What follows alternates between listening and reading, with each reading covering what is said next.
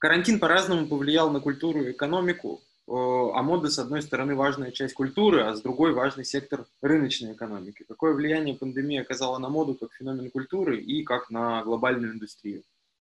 В основном люди считали, что повлияет на экономику, поскольку изначально был затронут Китай э, как э, основной ресурс поставок и для крупных корпоративных э, гигантов э, масс-маркета и для э, маленьких брендов, которые все равно из Китая так или иначе либо услуги, либо товары покупают. То есть это был начальный этап, и люди не так сильно волновались. Когда мы начали потихоньку входить в весну, и уже в июнь, а, соответственно, то люди стали понимать, что идет культурный сдвиг. Вообще эти звонки э, того, что что-то надо менять, они были еще до пандемии, до карантина. Мы видели э, знаки стагнации в индустрии довольно серьезные, когда количество покупок э, печатных версий журнала было на нижайших уровнях, журналов э, модных было на нижайшем уровне рекордном. Э, вот. И э, это первый знак того, что люди не, не столько не интересуются э, тем, что они носят, и тем, что они покупают из одежды или из каких-то аксессуаров, а, а, а то, что эта индустрия им, ну, опять же говоря грубо, немного опротивила. То, что им хочется чтобы вся система, чтобы вся структура была изменена. А, это вот первый знак, когда, когда э, потребитель перестает э, а, реагировать на маркетинг, первый знак э, того, что потребителю не нравится сама глобальная идея индустрии, не только какие-то ее маркетинговые или, или творческие аспекты, а вот сама идея должна поменяться. Вот что поменялось. Поэтому менялось все этапами. Да? Сначала экономическим, потом культурным, а теперь и таким вот тотальным.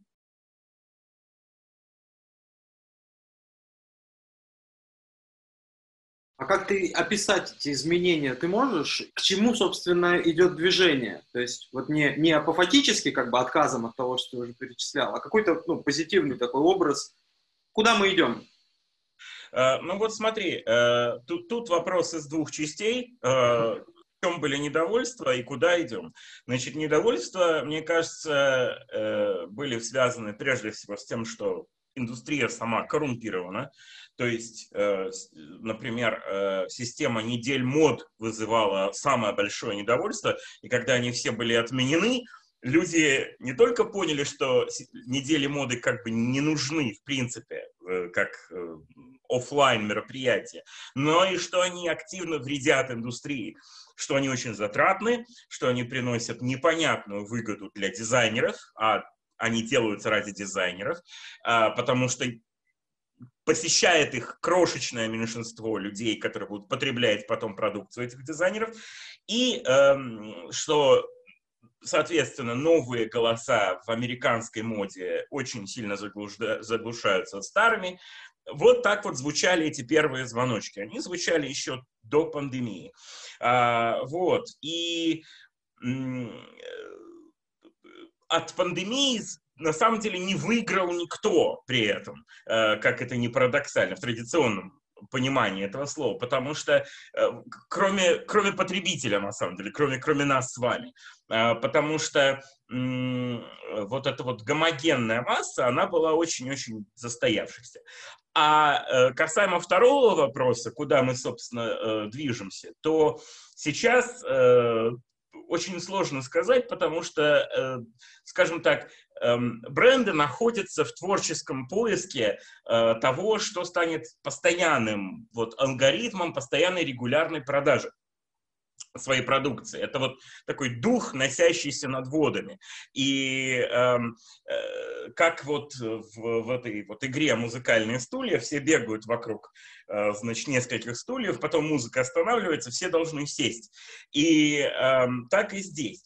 Э, то есть, например, когда началась опять пандемия, все говорили, все, все уйдет в digital, все уйдет в digital. Недели моды уйдут в digital. Эм, весь маркетинг будет цифровым, то есть мы будем использовать инфлюенсеров, мы будем использовать тиктокеров, мы будем использовать каких-то инстаграмщиков. Но из-за это как бы бренды с осторожностью берутся. Не все, как ты видишь, переходят на эту стратегию и говорят, вот, ну, все, ТикТок и ТикТок. Взяли ТикТок, запретили на, на, через, через неделю, да, в Америке. Вот, поэтому э, сейчас люди как бы вот творчески пробуют, да, поднимают какие-то вещи в маркетинговом, и в творческом плане, а куда мы, собственно говоря, придем эм, в финальном, в финальном виде, эм, мне кажется, вот именно в финансовом плане будут самые жесткие перемены, потому что э, будут найдены, я думаю, все-таки более адекватные стратегии использовать э, и товары, и услуги внутри своих собственных стран, потому что эм, постоянный импорт из Китая, постоянный импорт из Бангладеша, постоянный, ну, это все доказало свою несостоятельность полную, эм, непостоянность, по крайней мере, точно. Вот. А пока я ви, вот не вижу в творческом смысле, вот как финал, э, не вижу того бума э, работ творческих, которые прогнозируют прогнозировали в самом начале пандемии. Говорили, вот, вот в конце пандемии, вот всегда во время эпидемий расцветает творчество, человек начинает творить, он сидит дома, он прилагает свои какие-то внутренние эмоциональные страдания на, на э, глину, на холст, так сказать. Я пока этого не увидел. Я пока увидел, наоборот, осторожный отход ребяточки, все, мы, мы пока не знаем, что будет, когда все это кончится, мы не знаем, когда все это кончится, и э, пока мы видим вот осторожность. При этом э, вот эта гениальность, которую прогнозировали в начале, э, в начале э, карантинов, она, как обычно, как, как, как ни странно, э, враг выгодного, да, то есть, э, когда, например, был жив Маккуин, э, соответственно, э, это было не так выгодно, как то, что сейчас бренд Александр Маккуин приносит в составе значит, э, гиганта Керинг. Эм, э, поэтому мне бы хотелось видеть, как ни странно, больше гениального и больше уникального и чуть-чуть меньше выгодного, потому что, эм, ну, понятно, что без выгодного вообще не обойдется, но в целом примерно я, я надеюсь, что мы придем к чему-то подобному.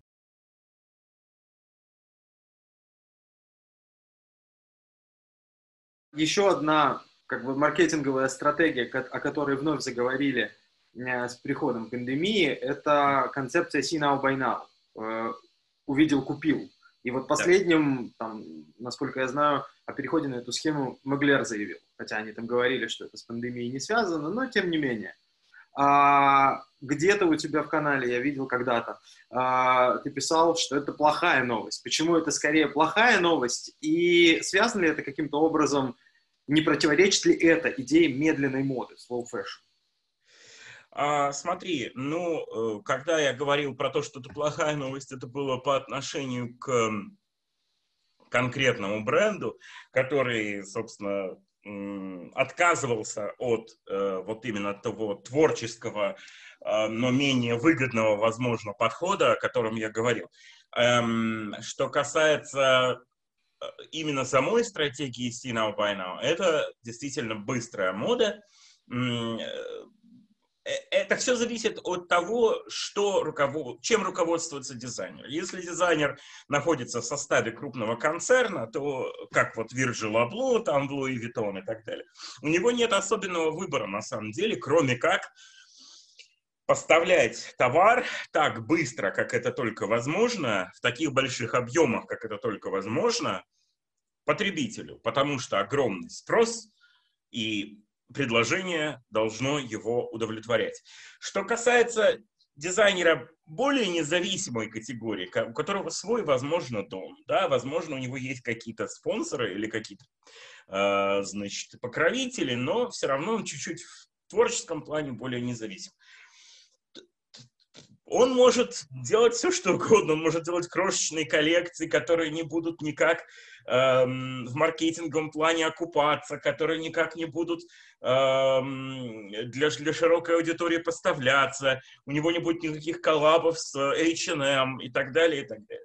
Вот, поэтому э, мода всегда распадалась на эти два лагеря, да, либо э, ты э, действительно делаешь масс-маркет, и в масс-маркет влететь очень просто. Вот каким бы ты Живанши не был, каким бы ты в Сен-Лораном не был, ты просто, значит, заключаешь этот договор с дьяволом, пожимаешь руку какому-нибудь ГЭП и выпускаешь коллекцию для масс-маркетового огромного какого-нибудь гиганта, и ты влетаешь в ситуацию, когда, да, значит, спрос огромен, но эм, ты для себя теряешь определенную квалификацию э, нишевого творца, который, значит, вот э, почитаем блогерами, возможно, почитаем какими-то людьми в интернете, там, обладает какой-то культовой популярностью и так далее.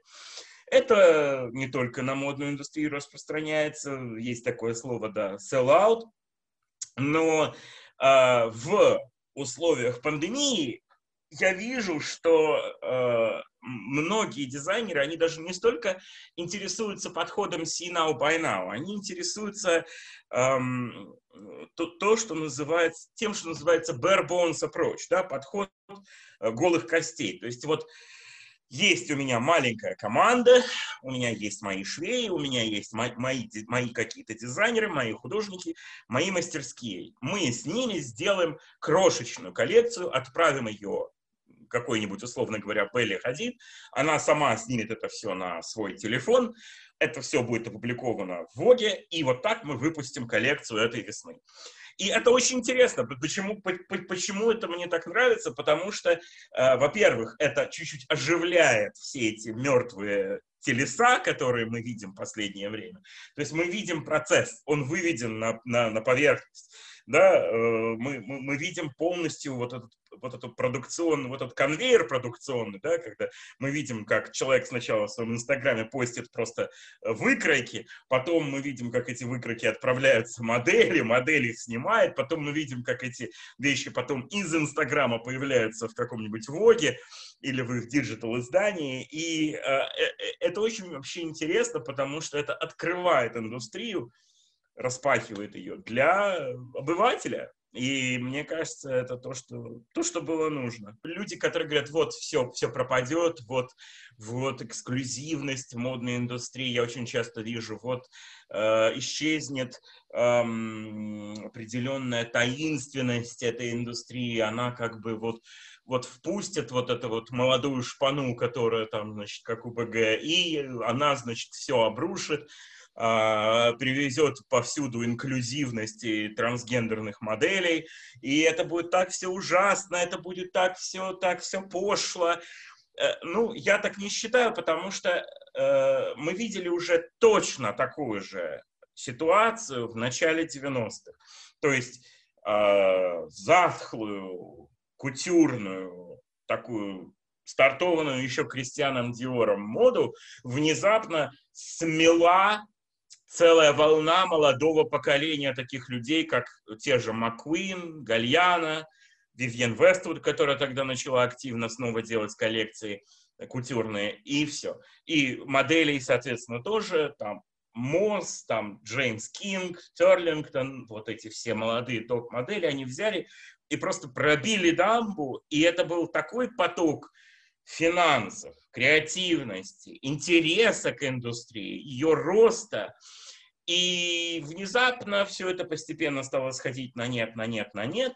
Э, героиновый шик стал запретной темой. Э, супер тощие модели стали тоже потихонечку, их стали убирать за кулисы.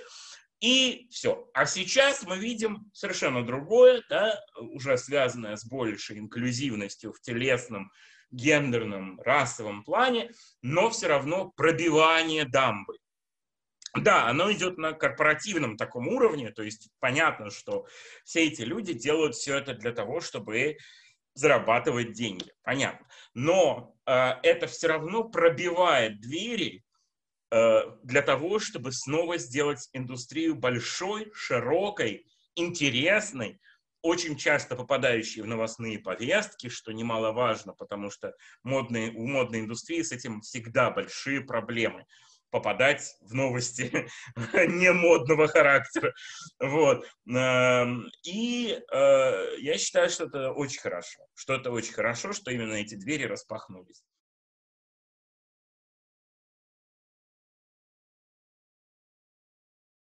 Главные атрибуты 2020-го, маски, перчатки, там, и защитные, что угодно, шлемы, очки, а, быстро переместились судьи на подиумы, начали делать все. Что это ждет, э, что этот тренд ждет в ближайшем будущем, забудет ли о нем как в кошмарном сне, или эти вещи станут частью базового гардероба, и мы на наших улицах увидим то, что видно сейчас в Корее и в Японии?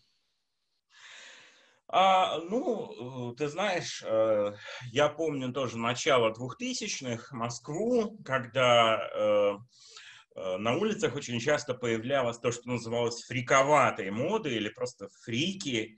Вот, это были и анимешники какие-то, и косплееры, и просто панкующие ребята, и хипующие ребята с индийскими биди в кармане, и эм, растаманы, и все. С- сейчас все это пропало. Я вот э, уехал из России на, на 13 лет, на, да, 15 лет, э, вернулся, нету этого всего. И тогда я помню, сколько люди носили масок.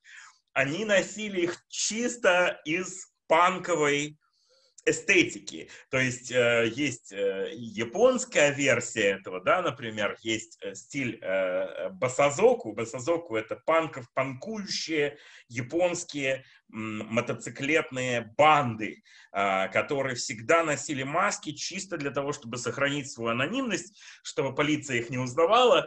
Они всегда катаясь на мотоциклах, носят, э, значит, эти маски. Э, в азиатских странах Э, маски медицинского характера люди носят постоянно, особенно если они сами болеют гриппом. Практически все в метро зимой в Японии, в Токио носят маску. А что касается, увидим ли мы в России возвращение этого, ну, в Америке мы часто видим уже на улицах маски и модного какого-то пошива, и с узорами, и с орнаментами, и с вышивкой. Уже какая, какая только селепа американская не засветилась в Инстаграме с этой штукой. Ну, мне кажется, это будет отчасти сходить на нет, а, потому что это все-таки такой эм, корона-тренд, как бы сказать, да, что, что ты должен отпостить в инстик, да, себя с какой-нибудь модной масочкой, а там уже на улицу ты ее, наверное, не наденешь, а положишь в шкаф, и на этом все. А, вот, я, я не думаю, что это долго проживет в 2021 году, вот, но вот этот вот тренд азиатский, носить маску, если ты приболел, а, не, не обязательно короной, а может быть просто гриппом а, в общественных местах, мне, мне кажется, это очень хорошо, если он приживется на Западе. Весь мир вот несколько месяцев соблюдал режим изоляции, и мы все находились дома. Э, в лукбуках стало больше халатов, пижам, тапочек. И в интернете, я помню, там первые волны флешмобов, типа платьев из подушек, вот весь этот бред. А, как это все повлияло на сегмент одежды для дома? Известно ли тебе что-то об этом? Наблюдается ли увеличение продаж там? Zara Home или еще каких-то более серьезных брендов?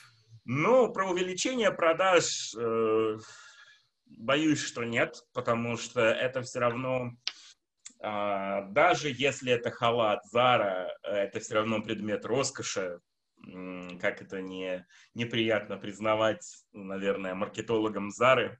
Э, то есть э, те вещи, которые э, мы видим в инстаграмах на моделях и дизайнерах, дизайнерские халаты, которые стали активно СММщики рассылать, э, свечи романтические, вот весь этот wellness, как любят теперь говорить, э, это атрибутика чистой воды символического характера. То есть мы заметили, что в социальном плане людям очень важно не столько даже предохранить себя от болезни и не столько предохранить других от болезни, сколько символическим, ритуальным образом показать свою осознанность, показать свою заинтересованность в социальной проблеме. Это тревожный знак, потому что это показывает то, что людям люди готовы, ну, люди, скорее мы говорим о высшем среднем классе здесь, э, и, и о особенно заметных в социальных сетях персонах, то есть инфлюенсерах, как принято говорить, они э, готовы э, давать дань новостной повестке, пока это выгодно, пока это э, в их интересах, и пока это показывает их с хорошей, осознанной, социально заинтересованной страны. Как только новостная повестка двигается дальше, и как только мы видим, что маркетологи перестают тратиться на маски, а СММщики перестают рассылать халаты, э, бокалы с просека, там, прочую вот эту мишуру, которую люди на себя надевают, чтобы показать, как они роскошно проводят карантин, как только это прекращается, прекращается и посты этих людей, прекращается их занятие этими делами. Это э, фасад, который э, действительно для этих людей, для массовой культуры, он всегда был важен. Такая потемкинская деревня, да, э, которая вот выстроена по-быстренькому и э, из себя изображает культурный нарратив вот, вот, вот наша культура, теперь мы сидим там со стаканчиком, развалились такие, вот все вальяжные, обломовщина такая, вот. Но на самом деле это все требует огромной работы, низлежащей под этой потемкинской деревней структуры людей. То есть курьеры должны донести все это до тебя. Люди должны все это успеть сшить. А, там э, огромные коробки с сидром должны тебе успеть привезти. Все это должны успеть в магазины поставить. Ну, это такая чисто позднекапиталистический фарс такой, да, как, когда внизу, значит, шебуршат, шебуршится такое огромное количество миллионов людей, которые поставляют без, без масок, без защиты, без перчаток, без ничего, поставляют этим э, людям в этих потемкинских деревнях сверху э, эти товары, а они сверху говорят, ой, как хорошо, что мы все можем наконец отдохнуть. Да? Вот, поэтому говорить о том, что это какой-то э, выгодный маркетинговый ход нельзя. Это, это невыгодно, это э, чистой воды бренд awareness, да, извиняюсь, что я все время использую англицизмы, но это действительно для, для информации о брендах делается. Вот. И каждый раз, как мы видим, э, что человек пишет, вот я перешел на домашнюю работу, все, он либо получает за это прямые деньги, либо он имитирует людей, которые получают за это прямые деньги. Да? То есть он видит, что это как бы вот это вот и есть культурный э, zeitgeist, да? Куль, культу, куль, культурная суть э, нашего времени, и он вклинивается в эту ситуацию, говорит, да, я тоже там с бокалом просек. Вот, вот как мне это видится.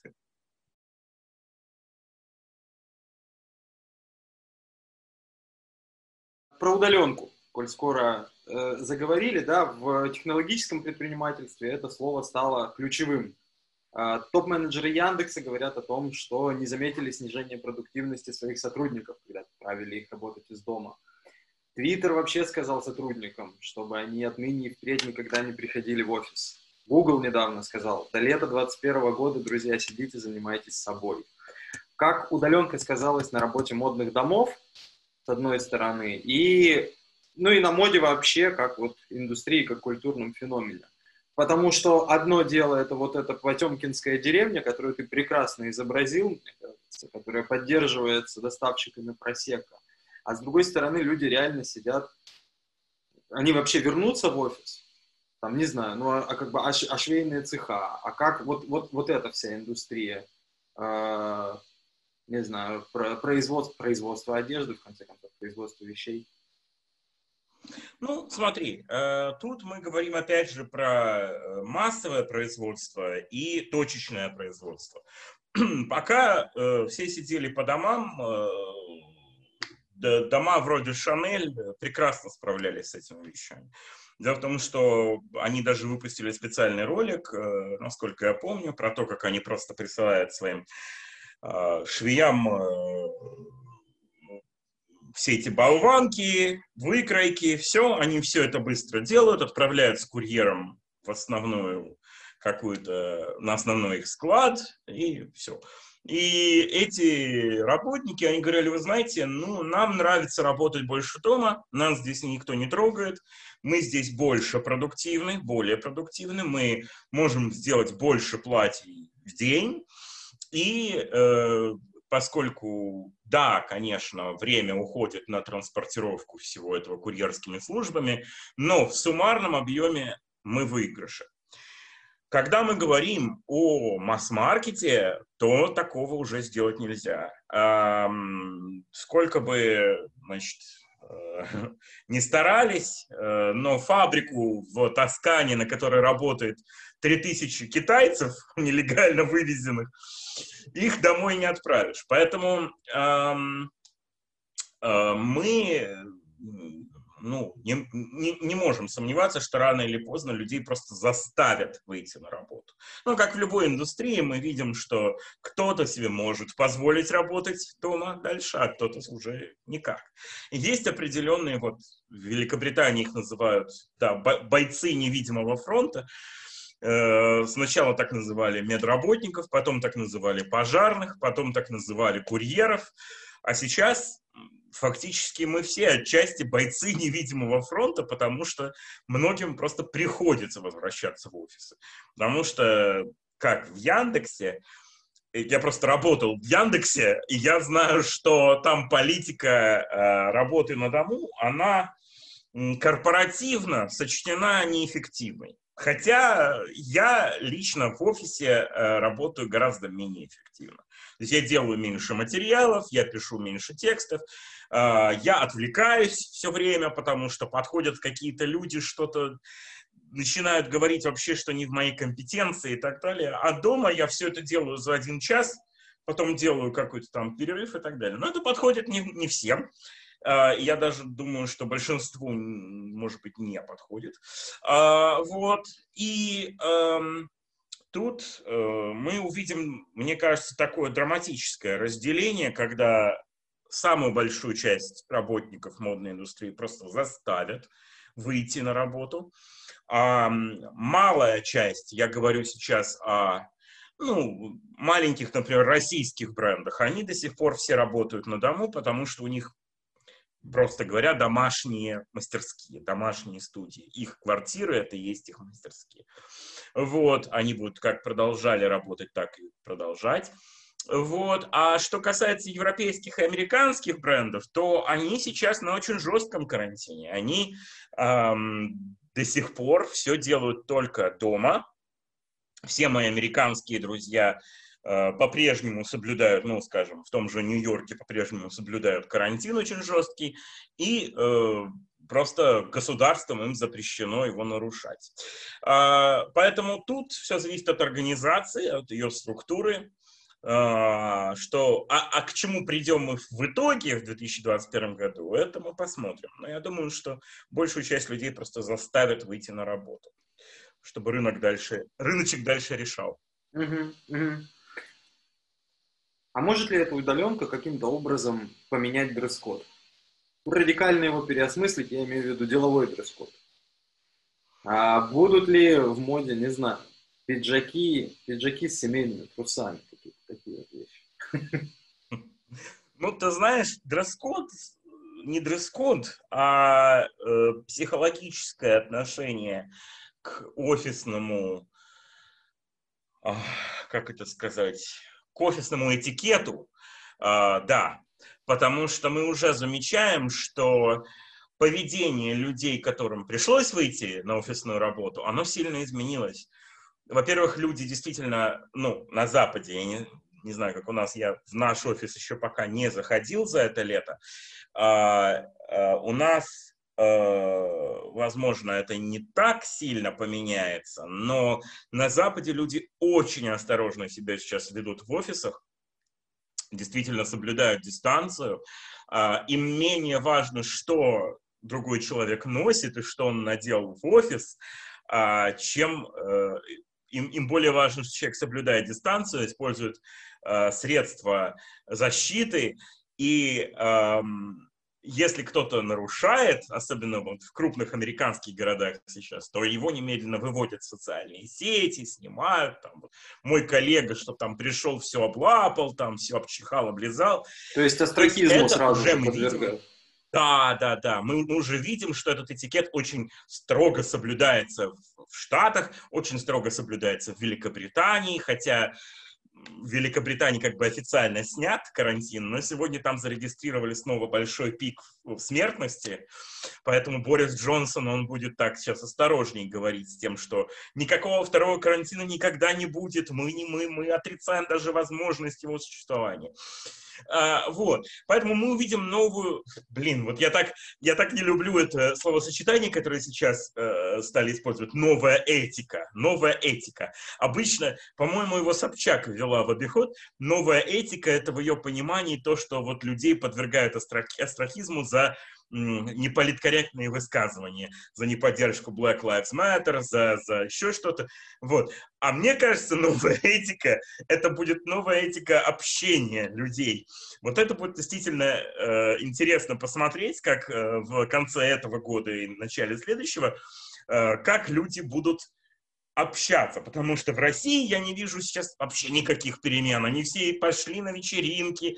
Я вижу, что опять э, московские бары э, заполнены моими знакомыми. И я чувствую ужасное ощущение э, такой, знаете, страх пропуска, да, fear of missing out, да, FOMO говорят, да, то есть страх, что ты пропускаешь что-то, вот, и э, люди ужасно комплексуют из-за этого, что вот, блин, я еще боюсь выходить без маски, без перчаток, без всего, и чувствовать себя немного неадекватно от этого. Но это я вижу только в Москве, а, потому что на Западе как бы а, люди очень адекватно к этому относятся, говорят, что никакая пандемия не прошла, нет никакого смысла опускать руки и нарушать правила.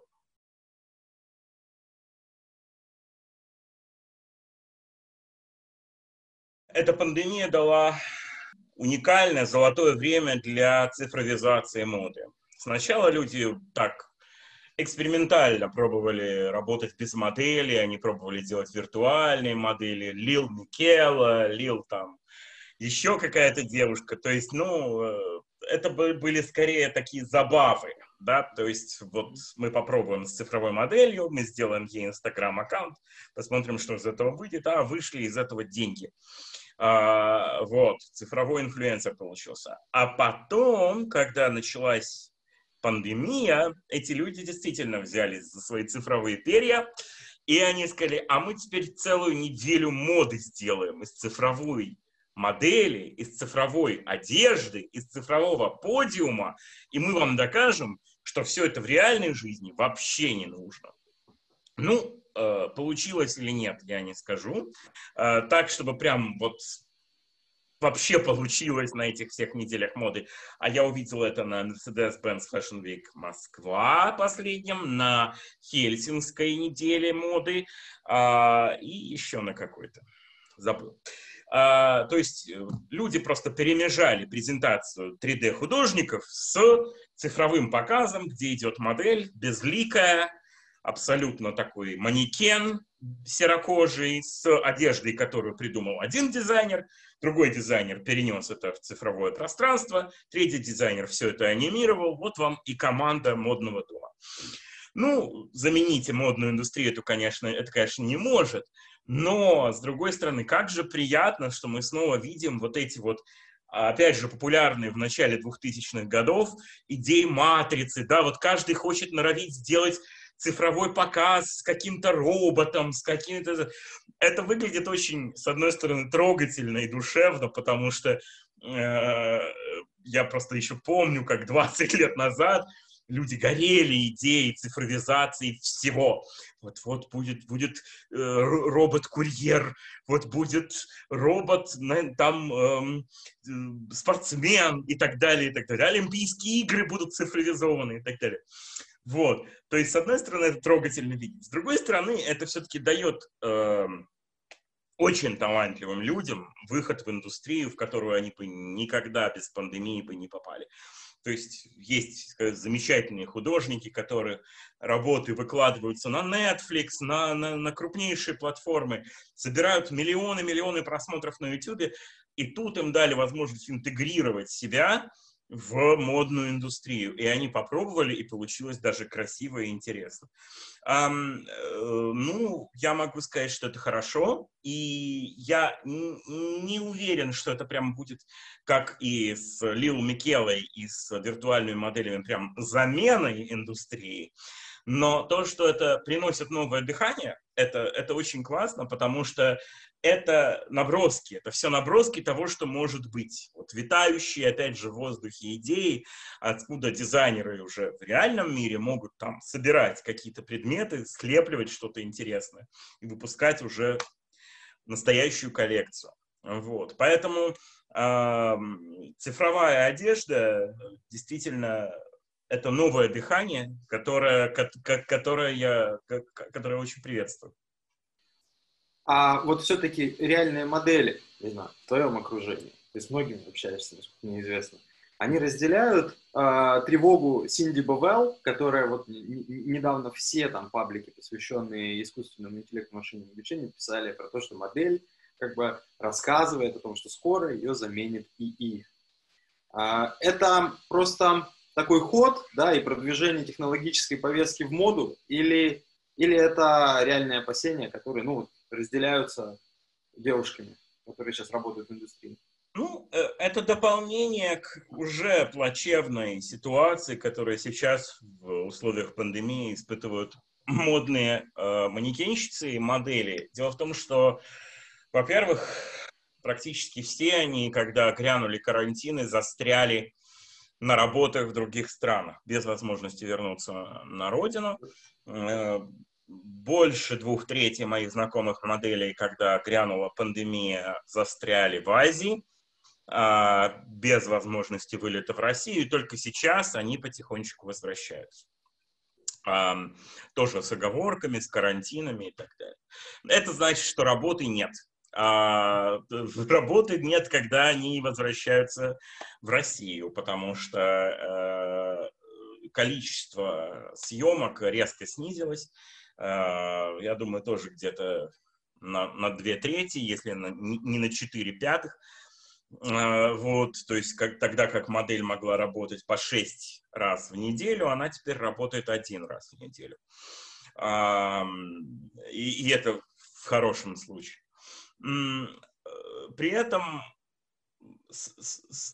сам сами условия их работы практически не изменились, то есть это все равно работа с большим количеством людей, это работа в очень плотных условиях с людьми, то есть всегда фотограф перед тобой, визажистка перед тобой, парикмахер за тобой, ты все время контактируешь плотно с людьми физически.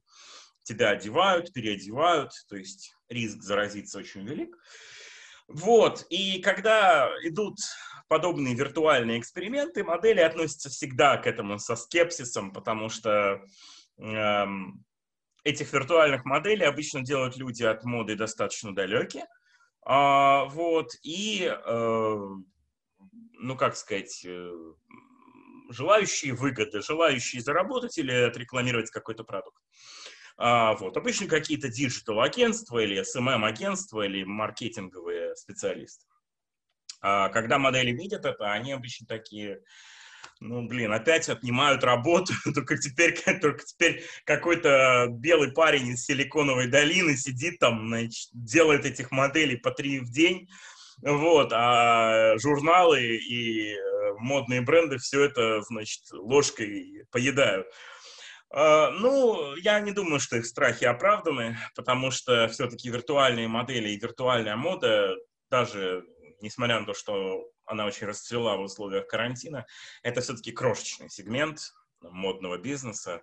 Он действительно служит в основном для мар- маркетинга, то есть в основном для того, чтобы продавать продукцию.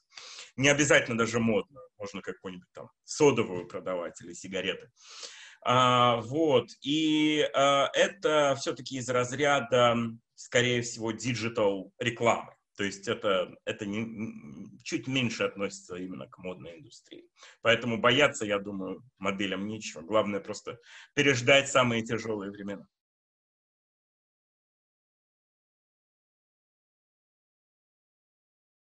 Я отношусь себя к внимательным читателям твоего канала, и я помню, в конце 2019 года ты записывал войс такой пророческий про то, что, значит, мы все устали от цифровизации, мы все устали от э, причастности к большим социальным сетям, и нас ждет поворот к биохакингу, к устойчивому развитию, к попиванию э, смузи всячес, всяческого рода.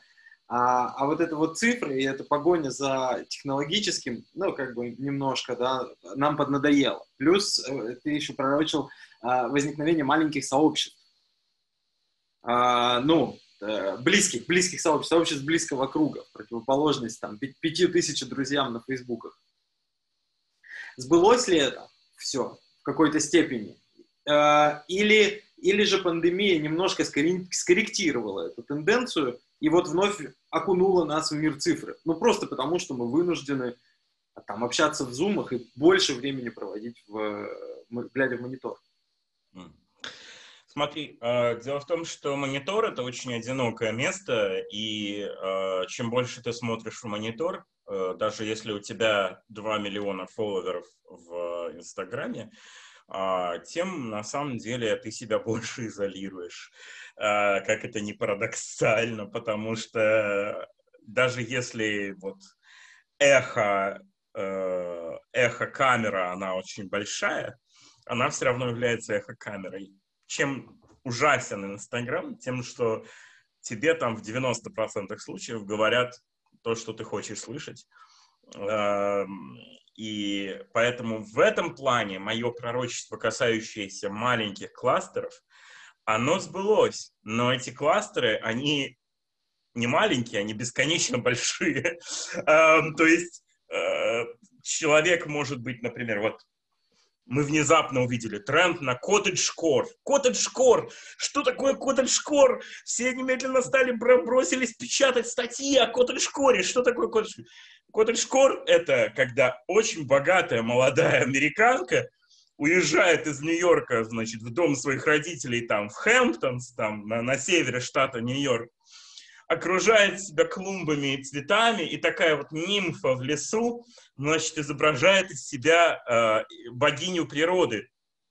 Э, причем, когда я говорю богиню природы, я даже не иронизирую. Это, это действительно определенным уровнем э, язычества такое да, то есть ты отходишь от того, что тебе говорит корпоративный, капиталистический, плохой мир, и ты говоришь, вот, вот в земле я найду свою истину, я буду выращивать тыквы, я буду, я буду брюкву, все, и, и, и ты изолировалась вот в своих вот этих двух миллионах фолловеров, и они все говорят тебе, это потрясающе, я хочу быть как ты.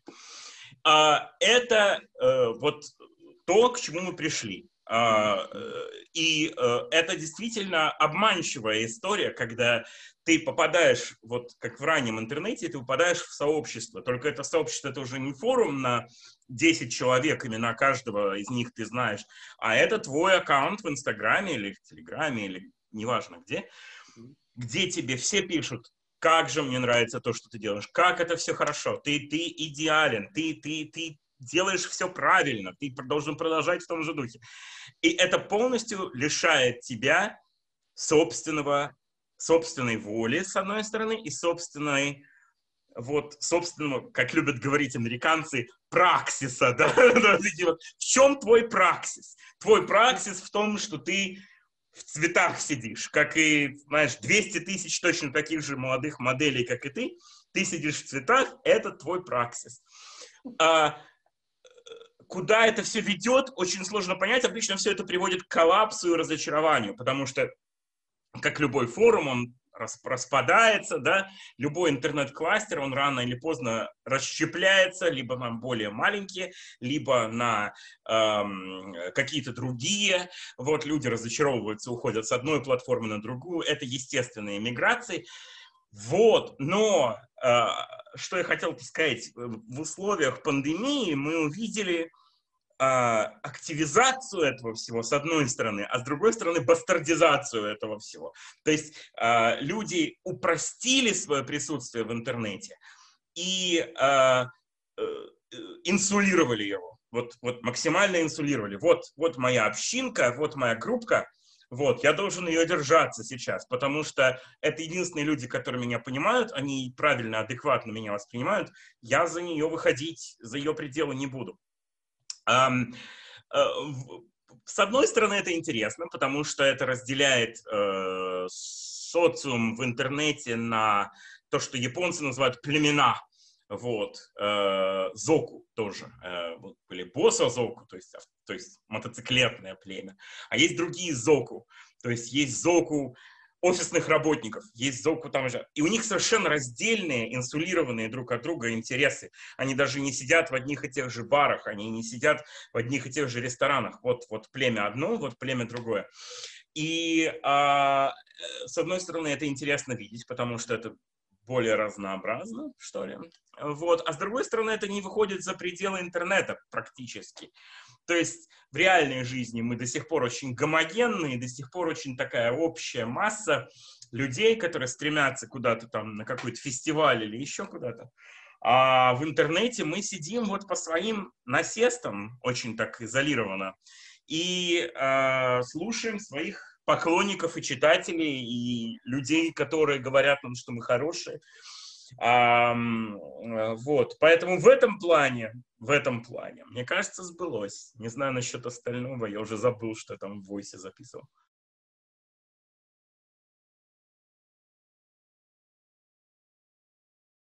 Может быть, советы какие-то, Саш, про то, как, как действовать дальше, э, какую сторону смотреть, носить ли маски э, и как сохранять э, как сохранять ментальное спокойствие и ментальное здоровье? Ну вот смотрите, а, опять же, тут э, люди будут делать то, что э, вызывает у них меньше всего тревоги. Если э, у вас, как и у меня, вызывает тревогу не ношение маски, то есть я боюсь выходить без маски, а, или, или хотя бы без перчаток, потому что люди соблюдают дистанцию, но я хотя бы не хватаюсь за, за то, что они хватаются, то, делай, то люди будут делать это, что бы я ни посоветовал. Да? А если наоборот им хочется расхрабриться, и вот эта храбрость приносит им определенное спокойствие, да, что вот как бы все это невидимо, а значит не существует, то они не будут ничего носить, и они будут э, вот выходить и тусоваться, и общаться, что я вместо этого порекомендую? Я порекомендую сейчас заняться ментальным, сохранением ментального здоровья. Что это в себя включает? Это включает в себя, во-первых, изоляцию, в определенном смысле, ну, конечно, не, не, не во всех, но в определенном смысле от большей части новостных повесток. Сейчас очень тяжелая, э, тяжелый новостной поток идет, очень тяжелый уровень контента э, новостного, а, с убийствами, с расчлененкой, с, с, с черти знает чем, это очень-очень тяжело воспринимать каждый день. А, вот, поэтому я себе устраиваю, ну, хотя бы два раза в неделю, просто дни информационного молчания, когда я ни в коем случае не захожу, ну, захожу, может быть, только в Телеграм, а э, каналы новостные ни в коем случае не открываю. Это первое. Такие дни себе лучше регулярно устраивать. Второе – это э, действительно хобби. Хобби – это душеспасительная вещь. Я вот занялся кулинарией и очень, очень этому рад. Э, понятно, что это тоже звучит как такой коттедж-кор мой личный, да, когда, конечно, грядки у меня нет, но э, я могу хотя бы что-то начать начать уметь готовить, вот, выучиться ремеслу. Вообще ремесло это очень хорошо, потому что это успокаивает и дает уверенность в завтрашнем дне, что, по крайней мере, ты можешь там пойти электриком работать или слесарем. Вообще я бы хотел, чтобы все а, люди из индустрии моды, они бы выучились хоть какому-то одному ремеслу, а, да, такому практическому, да, чтобы там что-нибудь строгать или, или электричеством заниматься, или водопроводом, уметь раковину починить, это всегда хорошо. Э, вот, это не требует ничего, кроме туториала на YouTube и там пары базовых инструментов, и больше вам вообще ничего не нужно. Вот, эм, поэтому начинайте укреплять свой разум, потому что на него идет постоянное нападение со всех сторон, а, причем э, от людей, которым вы не интересны, им интересны либо ваши деньги, либо то, чтобы вы кликали на правильные ссылки, либо э, то, чтобы вы распространяли правильную новостную повестку, либо то, чтобы вы служили узлом определенным информационной цепи. Вот, а вы вот идите против этого. Вот просто идите тупо, нагло против этого и занимайтесь тем, что приносит вам спокойствие. Я знаю, что это очень банально звучит. Делайте то, что делает вас счастливыми. Ну, ну, не обязательно делать то, что делает вас счастливыми, но делайте то, что делает вас продуктивными. Вот утром старайтесь подумать, вот я могу сегодняшний день сделать продуктивным каким-то необычным способом. Не просто там сидя и читая и репоща, а э, именно придумывая новый какой-то алгоритм, слово паразит, с, с, своих действий сегодня. Вот. Может быть, я пройдусь в какую-то там сторону. У меня вот лес за окном прямо фактически. Я по, нем, по нему гуляю периодически, что очень тоже спасает. Так что, не знаю, может быть, коттедж-кор все-таки работает. Может быть, это, это новое язычество все-таки каким-то образом приносит какие-то плоды. Так что могу только, могу только позавидовать.